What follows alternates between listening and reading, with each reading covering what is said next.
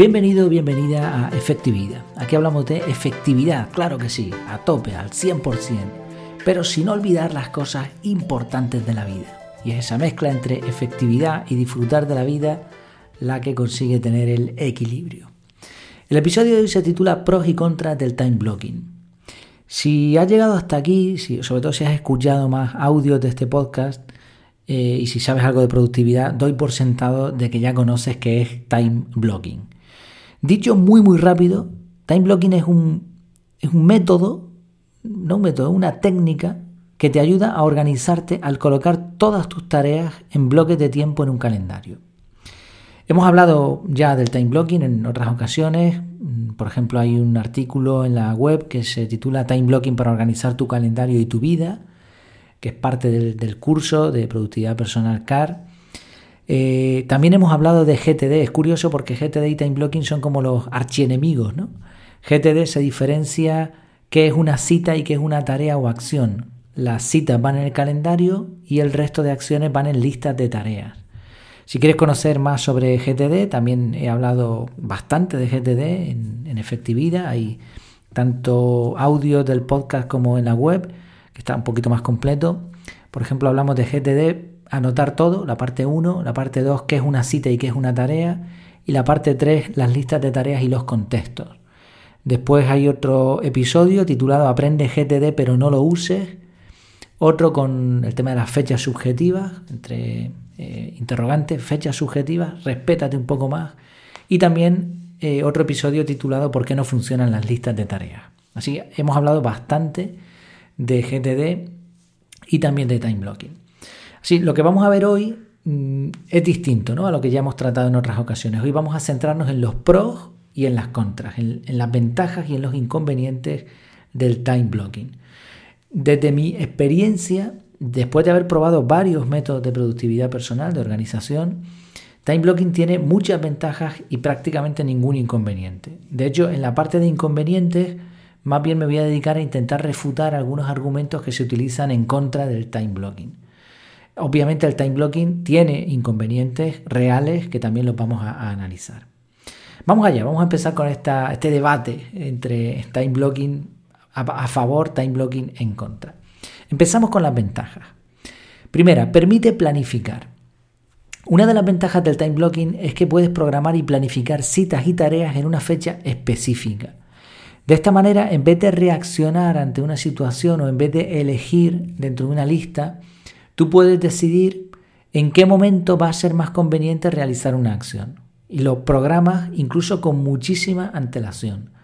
Eh, creo que ya lo he comentado, por ejemplo, yo tengo ya, yo ya sé cuándo me toca renovar el DNI, el carnet de conducir, eh, el DNI de mis hijas, de mi mujer, eso está todo ya programado en el calendario. No me tengo que preocupar de, que lo rescate de alguna lista o de acordarme o de ver en la fecha de, renovación en el propio DNI. Simplemente eso ya está programado. Y cuando llegue esa fecha, pues ya lo haremos o lo que sea que tengamos que hacer. Esta forma de actuar tiene mucho que ver con el cuadrante importante urgente, que no sé por qué, tengo que investigar más al respecto. Eh, hay algunos autores que dicen que está desfasado. Mm, yo no lo veo desfasado, ni muchísimo menos. Hablaremos de esto en profundidad porque tengo también un episodio ahí eh, cocinándose sobre el entorno buca y todas estas historias. La verdad es que el cuadrante importante urgente, o la matriz de Covey también, o la matriz de Eisenhower, e, es muy sencilla y para mí sigue siendo totalmente aplicable. Y el ejemplo más sencillo es el del coche. Si tú mm, haces las cosas importantes pero no urgentes, como por ejemplo cambiarle el aceite al coche, lo que sucede, como has hecho algo importante pero que no tenía que ser ni hoy ni mañana, lo que sucede es que vas a tener menos averías porque has hecho un buen mantenimiento. Eso ocurre cuando delegas, eso ocurre cuando te capacitas y en muchas otras cosas más. O sea, cuando se atienden las cosas importantes, comienzan a desaparecer las urgencias y empiezas a ver progreso en tus proyectos. Y fíjate, ¿en qué consiste hacer las cosas importantes pero no urgentes? Pues como no estamos reaccionando ante un imprevisto, como no estamos reaccionando por impulsos, lo que hacemos es programar las cosas importantes. Entonces, cuando se planifica, cuando se programa usando time blocking, eso te va a dar cierta seguridad de que vas a hacer las cosas importantes porque ya las has metido en tu calendario. Entonces esto es una ventaja. Otra ventaja, te permite controlar tu tiempo. Evidentemente el tiempo no se puede controlar, el tiempo transcurre y listo. Él avanza a su ritmo y ya puedes hacer lo que quieras, que los minutos y los segundos siguen para adelante. Pero lo más parecido, si, si hay algo parecido a controlar el tiempo, es decidir qué vamos a hacer en qué momento. Y esto es time blocking. Obviamente no siempre vamos a cumplir nuestra planificación, pero como vamos a ver eh, después, esto no supone un problema. Tercer, eh, tercera ventaja, tercer pro. Tienes una visión general de cómo estás gastando tu tiempo. Para mí este es una de las grandes ventajas y de las grandes diferencias de usar time blocking. En time blocking tú pones todas las citas y todas las tareas en el mismo sitio, ocupando bloques de tiempo que representan además el tiempo que gastas en hacer esas, en realizar esas acciones. Entonces, con un simple vistazo, tú puedes ver qué es lo que tienes que hacer durante todo el día, en qué se te va se, te va a estar gastando el tiempo, cuánto tardas en realizar ciertas acciones. Puedes decidir eliminar bloques de tiempo según haya necesidad para meter otros. Eh, esta es una de las pocas maneras que conozco de establecer tus prioridades y también ver rápidamente qué sacrificio vas a tener que hacer para lograrlas.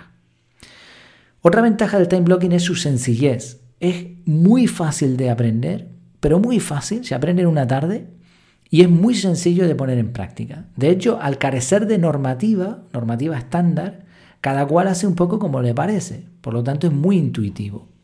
Todo el mundo sabe lo que es un calendario, todo el mundo hizo el típico horario del colegio, saber a qué hora tenías mate, física, a qué hora tenías el recreo, a qué hora entrabas y a qué hora salías. O sea, eso es un horario al fin y al cabo. Lo que pasa es que es un horario avanzado. Eh, si usas un calendario digital, ah, la facilidad de uso es, es tremenda. Así que esto es un pro, es una ventaja enorme. Se aprende también muy rápidamente a borrar bloques, a repetirlos, cambiarlos de color, agrandarlos, achicarlos, de todo. Y es rápido, es rápido de usar también. Puedes añadir acciones en segundos y modificar tu horario habitual en unos cuantos clics. Luego están las ventajas digitales. Mm, la versatilidad que te dan los calendarios digitales es enorme. Puedes, por ejemplo, compartir un calendario, poner varios administradores, añadir bloques repetitivos, por poner un ejemplo, solo el tercer miércoles de cada mes de septiembre. Puedes priorizar por áreas, colores, añadir alarmas, ubicaciones GPS. O sea, se pueden hacer mil cosas con, con un calendario digital. Y otra ventaja más, no depende de una aplicación concreta. Y esto es una ventaja del time blocking con respecto a otros métodos que sí requieren de algo, requieren de algo, ¿no? Mientras que aquí puedes usar un calendario en papel eh, de tamaño grande si quieres, con rotuladores de tinta borrable o un calendario digital en proveedor virtual como Google, Apple, Microsoft o hasta hacerte tu propio Excel. Y todas estas plataformas, eh, Google, Apple, Microsoft, te van a permitir utilizar otros calendarios, otras aplicaciones, siempre aprovechando la nube de estas marcas, de estas empresas. Así como vemos hay bastantes ventajas, ¿no? Repasamos, hemos visto, permite planificar, te permite controlar tu tiempo, tienes una visión general de cómo gastas tu tiempo, es sencillo, rápido, hay ventajas digitales y no depende de una aplicación concreta. Desventajas. Vamos allá con las desventajas. Mm, ¿Tiene el time blocking desventajas? Realmente para mí solamente tiene una. La voy a explicar al final. Hay supuestas desventajas, pero son fácilmente rebatibles, por lo menos eso creo. Tú lo juzgarás. Primera desventaja, es muy rígido. Algunas personas dicen que time blocking es muy rígido, que eso de ver tantos bloques en el calendario les, agobia, que tener cada minuto de tu vida planificada te roba libertad. Pero en realidad los bloques en, time blocking, los bloques en un calendario no pueden ser minuto a minuto. Son bloques normalmente de 15 minutos, los más pequeños, media hora, una hora, un adelante. Time blocking no requiere tanta planificación, es decir, no tienes que poner 5 minutos, lavarme los dientes, 10 minutos, no puedes poner un bloque de ritual mañanero, ya está. También puedes poner bloques de tiempo libre, puedes poner, o no poner, mejor dicho, dejar espacio sin poner un bloque. Puedes poner una hora para una acción que sabes que te va a llevar 50 minutos. ¿Por qué? Porque siempre es bueno dejar un margen de maniobra. Todo eso va a depender de ti. Así que no es muy rígido, o sea, realmente no hay tanta rigidez al usarlo. Y luego puedes cambiar de tamaño, mover los bloques de tiempo siempre que quieras, eso depende de ti. otra supuesta desventaja es que no te permite elegir qué acción quieres realizar. Para mí esto no es una, desventaja, es una ventaja. Es justo lo contrario, pero bueno, lo, hemos analizado en otros, en otros episodios. Mm, si dejamos que nuestro cerebro elija entre varias opciones, ¿qué crees que va a hacer tu cerebro? ¿Lo más fácil o lo más importante? Sin embargo, cuando somos nosotros los que decidimos cuándo vamos a hacer qué, cuando tenemos un blog en el calendario y ahora revisamos y decimos, ahora me toca grabar el podcast, pues me toca grabar el podcast, porque yo consideré en su momento que eso era importante para mí y que ese era el momento de hacerlo.